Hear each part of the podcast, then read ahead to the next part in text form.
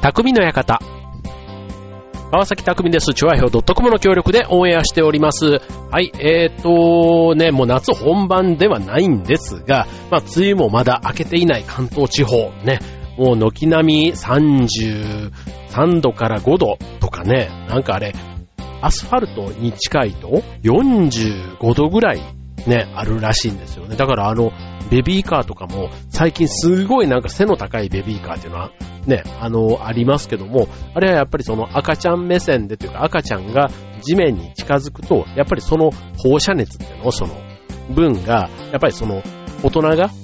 大人の身長で感じてる暑さと、やっぱりちょっと違うそうなんですね。だからその、なるべく、こう、大人のそれこそ腰ぐらいの高さに赤ちゃんを持ってきてあげることで、まあ地面からのね、その熱を避けられるということで、実際にね、その、いわゆる気温が32度とか35度とかって言われてるのは、その空気中のね、えっ、と、温度の話なので、当然その地面に近いところだと、ね、それこそ靴を履いているから、地面そのものの暑さっていうのはなかなかわかりづらいかもしれませんけども、まあただね、やっぱり手でこうやるともうあちちってこうね、火傷してしまいそうな、そんな日差しが連日続いておりますが、皆さんいかがお過ごしでしょうかと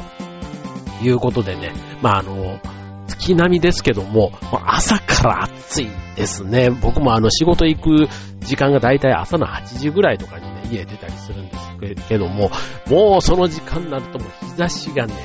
すごい。だからも、あの、頑張ってというか、ね、朝は辛くても、たまたまこうね、早く起きた時とかね、6時台とかに家出ると、まだ涼しい。ね。しかも電車もちょっとついたりもするので、で8時台はね、もう電車の中もまあまあまあな地獄な感じはあるんですけども、その分ね、冷房もすごい頑張ってやってくれてるなっていうね、鉄道会社の、そのね、あのー、意気込みを感じ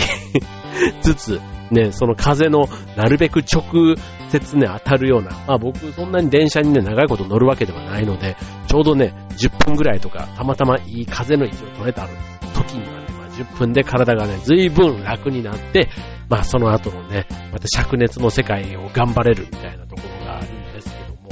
ほんとね、もうこれあの、暑い暑い言ってもね、涼しくなるわけじゃないんですけども、なんかこうね、みんなで暑いね暑いねっていうのをね、こう挨拶代わりにこう言ってると、なんかこう同じ境遇というか、ね、不思議なもんで、あの、気が紛れるっていうんですかね。なんか自分だけが暑くて、ね、周りが、え、そう？なんて言われたりすると、なんか妙にね、こう、それだけでまたちょっと自分の体温が一度ぐらいこう上がるような気がするんですけども、ね、なんかみんなでこう暑いねとかって言うともう、なんかあの、早くビール飲みたいねとかね、なんかそういう会話がね、あって、なんかそれだけでもちょっとほっこりするというか、なんか、あの、不思議なもんでね、暑さが和らぐとまでは言わないまでも、気が紛れるっていうんですかね。まあそんな工夫もしながらね、まあなんとか暑さをしのいでいかないとダメな夏がね、これからやってきますけども、まだね、7月中旬に関わら、中旬なのに、ね、この暑さ、ね、ほんと8月入ったらどうなるんだろうっていうふうに思っちゃいますけどね。はい。で、まああの、気にしたいのが、まあ夏バテですよね。まあまだね、夏が始まる前から夏バテなんて言うとね、ちょっとあの、あまりにもちょっと弱っちい感じになってしまうので、まあただね、やっぱり熱中症対策、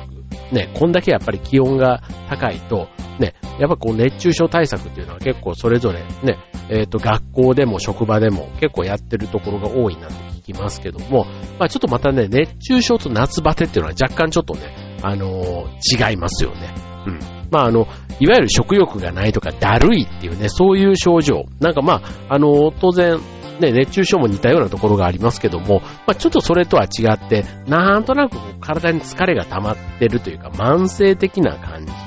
のね、えー、ものを夏バテのイメージとして持ってる方多いと思うんですけども、まあ、えっと、今日はね、ちょっとその夏バテの、まあ原因、ね、これからまさにね、夏本番になっていきますので、まあ今からちょっとね、その予備知識と、で、あとは、その夏バテの予防法、対策なんていうところを、えっと、この後ご紹介したいと思います。今日のテーマは夏バテです。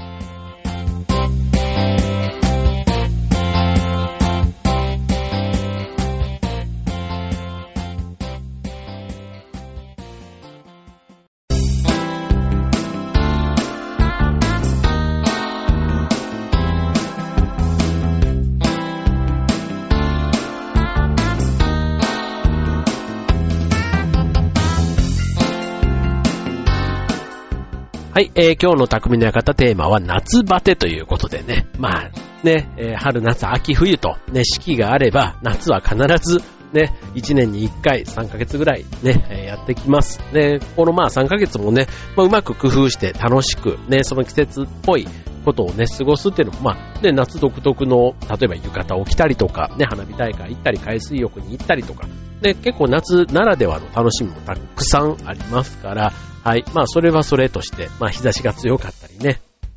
日焼けが気になったり、ね、いろいろまあ、気になることも確かに多い季節ではありますけども、ね、まあちょっとうまくね、こう季節と付き合ってね、多分充実した夏を過ごしたいものですけども、まあその前にね、夏バテ、ね、体力自体が落ちてしまうと、ね、何をするにももうやる気が起こらないと、ね、なってしまいますので、はい、まあ夏バテ、ちなみにこれあの、別に人間だけに限った話じゃないと、ね、あの、夏バテをしてる人ってね、なんかこう、よくね、口では言いますけども、だからって言って別に職場でね、ぐったりしてるわけでもなければ、だから病気ではないんですよね、これね、なんか。あの、まあ、ちょっと一歩間違えればね、またその熱中症とかっていうそっちの病気の方になりがちなんですけども、まあ、夏バテ自体はどっちかというとなんか習慣でね、改善できるような、そんなイメージが強いんじゃないかなと思いますけども、これあの、動物なんかでもそうなんですよね。あの別に犬とか猫とか、ね、そういったものでも、あの、夏場は活動がね、低下してぐったりしていると。ね、これあの、活動が低下する理由っていうのが、まあ外気温、ね、え気温が上昇しすぎているというのがまあ一番の原因なんですけれども、まああの外気、ね、気温が高くなると体温も上昇しがちになるので、えっ、ー、と脳の体温中枢である、えー、視床下部っていうところね、えー、が体温を下げるように命令を出すと。そうすると、えー、体の表面の血管を拡張させたり、汗を出したりすることで、えー、体温を、をこう、なんちゅう汗とかにそっちの方に拡散させて熱を下げようとすると。ね。だから、えっ、ー、と、動くこと自体が、まあ、体温を上げる原因になるので、まあ、無駄な動きを抑えようとして、まあ、じっとしているということになっていくんですね。はい。で、あと、えっ、ー、と、食事を例えばすると、消化器、ね、胃とか腸とかの動きが活発になって、えっ、ー、と、消化器自身から、えー、熱を発することになるので体温が上がると。だから体は動きたくない、食欲がないというね、そういったもうなるべく熱を発しない活動に、の方にシフトしていくと。だからまあ、あの、病気というよりは、どちらかというと本能的。ね、外の気温が高すぎると、なるべくもう自分自身から熱を出すことをやめようというね、そういう本能の動きが、まあ、ある意味夏バテということになってくるんですね。はい。で、ただ、あの、動かない。あとは食べないということが続いてしまうと、そもそもの体力がなくなって、まあ、バテてしまうとね。で、まあ、それが結果的にまあ悪いサイクルになって、まあ、それが結局夏の夏バテということになっていくということなんですね。はい。で、あとはあの、ね、空調の効いた部屋とかにずっと居すぎるとっていうのもやっぱりこう夏バテの原因で言われますよね。これあの、外と出入りをした時に、外との気温の差があったりすると、自律神経のバランスが崩れてしまうということなんですね。はい。だから、あの、その自律神経のバランスが崩れやすくなるのは、あとはその疲れすぎ、過労とか、あとは睡眠不足なんかっていうところに、えー、まあ、それでね、もともとその、そういうのが続くと、まあ、体力自体が弱りがちになってきますけども、そこに、えー、自律神経のバランスが崩れてしまうと、乱れたりすると、夏バテになりやすくなるということなんですね。はい。まあ、夏バテにね、えー、なる可能性の、あの、なん、なんだろう。まあ、原因というかね、えー、夏バテになりやすい人の特徴なんていうのがね、えー、いろいろあるわけですけども、さっき言ったね、えー、クーラーをガンガンに効かせているとか、あとはあの、汗をかかないように、例えば水分は控えているだとか、ね、そういったことをやっちゃうと、これね、逆にあの夏バテの原因になるんですね。はい。で、あとはまあ、アルコールの取りすぎだとか、あとはあの、夏の夜長というかね、夏、夏は別に夜長じゃないか。でもあの、夏の夜にね、こうビデオとかでこう夜な夜な起きているとか。あとはこの、精力ず、ね、こう精をつけるために、ね、こう、あのー、肉類とかをね、食べてると。まあこれ要は胃に負担がかかるので、そういったことなんかやっちゃうと、まあ夏バテに、えー、なりがちですということなんですね。はい。えっと、まあ実際のね、これ夏バテの症状、ね、たかが夏バテと、ね、侮っていると、あの、気づいたら熱中症だったっていうこともあり得るんですね。これ熱中症の場合には、例えばめめまいとか、ね、大量の汗とか筋肉痛とかね、そういったことが起こってくるんですけども、で、ひどくなると頭痛とか、あとは吐き気とか、ね、そういったこと。で、またさらにひどくなると、ね、痙攣とかね、パタッと倒れてしまったりということがあるので、まあこれあの、特にね、お年寄りとか子供の場合ですと、この熱中症、ね、えー、発見が遅れたりすると、あの、大きなね、まあ、あの、病気というか、まあ、事故、ね、こう死亡事故とかになったりもね、たまにあの、夏場、ね、たまにじゃないかな、結構な割合でニュースとかでもね、熱中症でなんていうのがあったりしますけども、はい、ね、気をつけてもらいたいところですね。はい。で、えー、夏バテを防ぐ方法ということで、じゃあ次はね、その辺ご紹介したいと思います。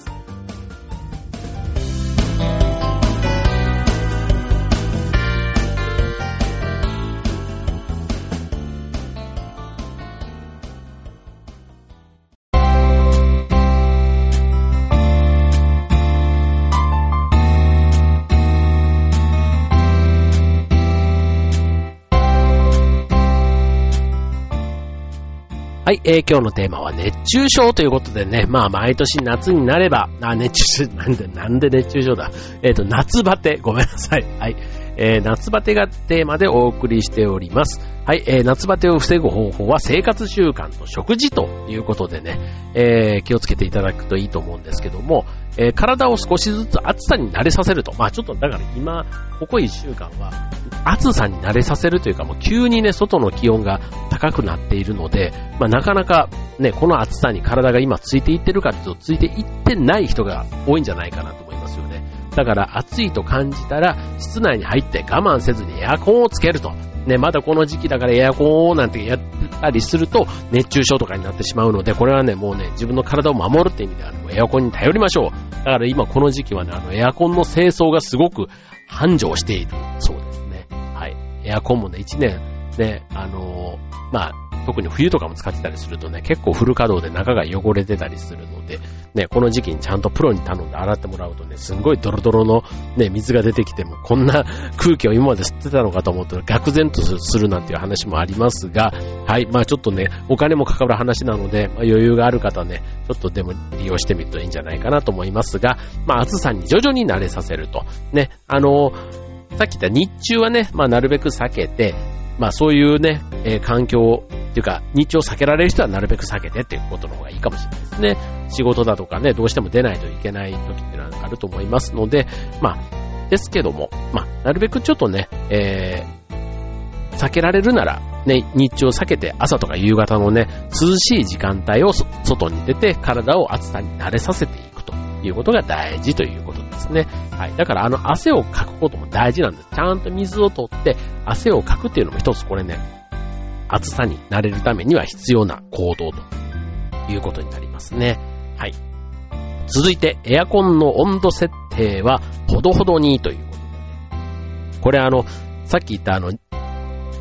外気温とね、室内の温度差が大きいと、自律神経のバランスの乱れから夏バテが起きやすくなるので、エアコンの温度は下げすぎない。これね、あの、男性と女性の感じ方だとかね、大人と子供でもね、だいぶちょっとこのね、温度設定論争はあるかと思うんですけども、まあ、得てして男は暑がり、ね、女は寒がりみたいな感じでね、男性視点で合わせちゃうともうね、外から入ってきた瞬間は涼しくて気持ちいいんだけども、そこで今度デスクワークをね、ずっとしてたりするね、えー、OL の方なんかは結構あの、夏なのにこう膝掛けとかをね、えー、手放せないなんていうのもあったりしますので、まあ、エコっていうね、観点からもね、ちょっとその温度設定ね、こまめに調整していいんじゃないかなというところですね。はい。で、あとは中からということで言うと、睡眠や食事を十分にとることということで、これはもうあの、免疫力ってを上げると、下げない、どっちかというと上げるというよりは下げないための工夫ですよね。はい。えー、まあ疲れとかね、睡眠不足は免疫力が低下してしまうので、夏バテになりやすくなると。だ睡眠もしっかりとって、あとはあの栄養っていうことで言うと、ビタミンとかタンパク質なんていうのね、バランスのいい食事で、えー、カバーしていくというのが大事ということですね。はい。まああの、夏バテをね、こう起こさない、こう、生活習慣なんていうのがね、実際にはあるわけですけども、うんと、例えばあの、食事の面で言ったら、えーと、火を使った料理。あの、冷たいね、料理をね、どうしても暑いからということで取りがちなんですけども、あの、まあ、意外とね、こう、外に、そまあ、さっき言った外に出ると熱中症にもなったりするわけですから、意外とこう涼しい場所を選んで過ごしてる時間が多くて、ね、意外と汗をかいていないなんていうのもね、一日振り返ってみるとあると思うんですよね。まあだからそんな時だからこそ、ね、体が意外と冷えている。うん。だから、えー、火の通った料理ということで、まあ煮物とかね、そういう、まあ汁物とか、ね、そういった温かい料理も食べるようにするという。まあ当然ね、あの、冷たいものもいいんですよ。冷たいものもいいけども、体の中からはね、まあちょっと温めてあげるっていうのもね、意識的にすると良いということですね。はい。で、続いて、食事の品目を増やすと。ね、これあの、まあわかりやすいところで言うと、例えばあの、ね、つるっとそうめんだけとかね、あの、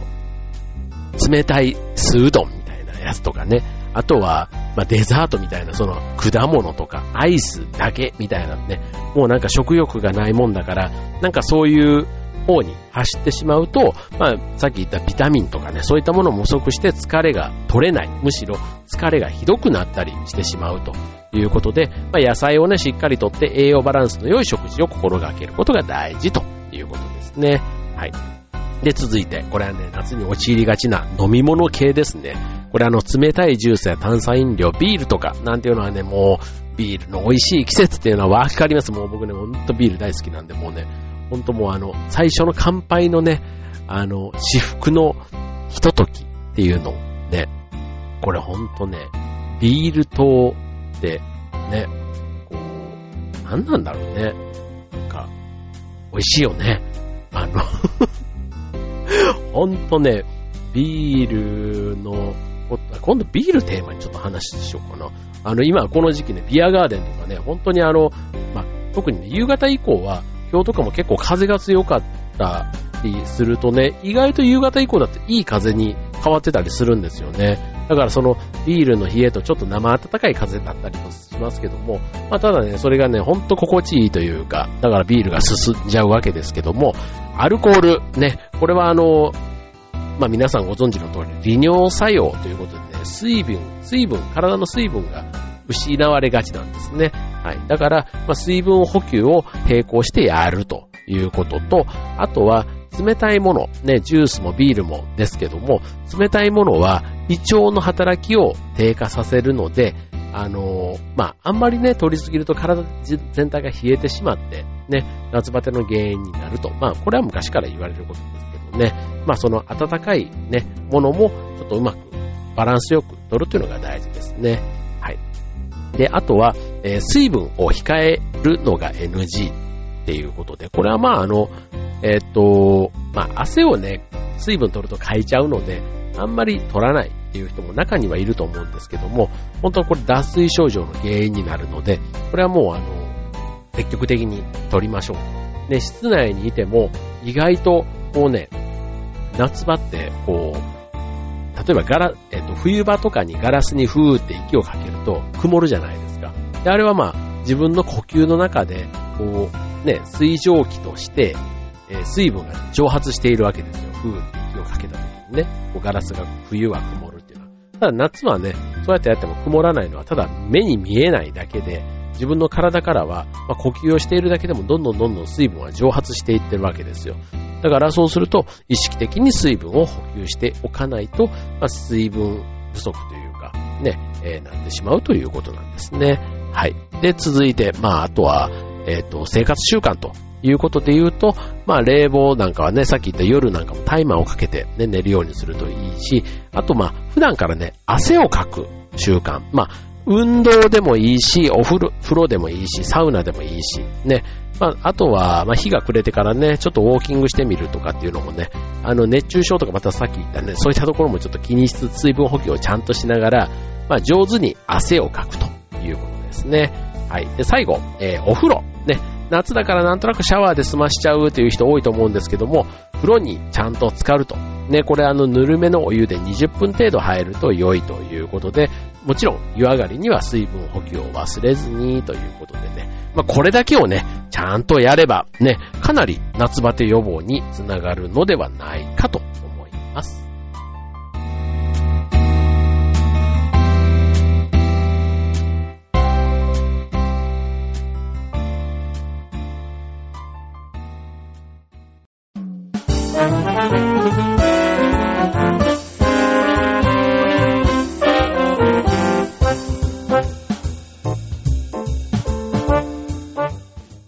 はい、えー、今日の匠の館はテーマ、夏バテということでね、まあ、あの、ちなみに夏バテしてしまったらということでね、あのー、まあ、さっき僕はあの、ビールが大好きなんていう話をしましたが、ビールのお供に出てくるね、枝豆がね、実はこれ夏の旬でもあり、夏バテにも効くんですね。はい。で、これあの、まあ、おつまみの定番でもあるわけですけども、あの、枝豆には、夏バテ解消に効果の高いビタミン B1 や A や C なども豊富に含まれているということで、まあ、夏の栄養補給源としては非常に優秀ということなんですね。はい。なので、まあ、あの、枝豆。結構あの、ね、冷凍枝豆から普通のね、お惣菜コーナーとかでも意外と枝豆ってね、常にこの季節はあったりしますので、はい。まあ食卓をね、まあ、ちょっとあの、ビールを飲まない方でもね、枝豆を意識的に取ると、あの、枝豆にはあとね、タンパク質なんかもね、結構豊富に。だから、含まれていて、これあの、ビールと一緒にね、枝豆を食べると、えー、アルコールの分解をね、えー、助けてくれて、肝臓の負担を軽くしてくれる。だからまあビールのおつまみに枝豆がと言われるのは、ま、非常に理にかなっているというところなんですけども、はい。えー、枝豆の良い枝豆の選び方いうのは、緑色が濃く豆が多くて、鞘が膨らんでいるものを選ぶということですね。まあこの辺はまあちょっとあんまり僕は意識して買うことはないんですが、大体ね、売っているやつはそんなやつが多いのかなという気がしますが、はい、まあ、えー、ちょっとね、そんなのも意識して、えー、取っていくと、夏を元気に乗り越えられると思います。はい、ということでね、まああの、今週末は海の日ということでね、あの、うちの、あ、うちのじゃないな。えっと、僕が普段劇団行くときに、まあ、江戸川区に通っているんですけど、東京の江戸川区に通っているんですけども、そこの途中にね、結構大きなあの、公園があって、で、本当にね、あの、なんていうのあれ、無料のこう、噴水というか、シャワーみたいなのがね、ドワーっとこうあってですね、なんて例えたらいいのかわかんないんですけど、要は無料のプールみたいな感じになってんですよ。だから昔の子供たちの感覚で言えば、本当にあの、自然の川とかに遊びに行くような、ああいう感覚で、わーってね、日中から、あの、人が集まっていて、で、周りにね、芝生とかがあったりするから、みんなそこにあの、タープっていうのはあの、テント、あの、折りたたみ式のテントみたいなやつなんかを広げて、結構皆さんね、あの、自由に過ごしてらっしゃったりするんですね。はい。なので、まあなんかそんなね、過ごし方もいいなーなんて、あの、見ながら、もう、うちはね、もうそんなちょっと、そういうところで遊ぶ子供たちではなくなってしまったんですけども、ああ、なんかこんな場で時間過ごしてた時期も数年前まではあったなーなんてね、いつもね、通りがかりにな、あの、微笑ましく、ね、水鉄砲とかでそこで遊んだりとか、あとね、ほんとね、あの公園なんていう公園なんだろう。えっと、ちょっと、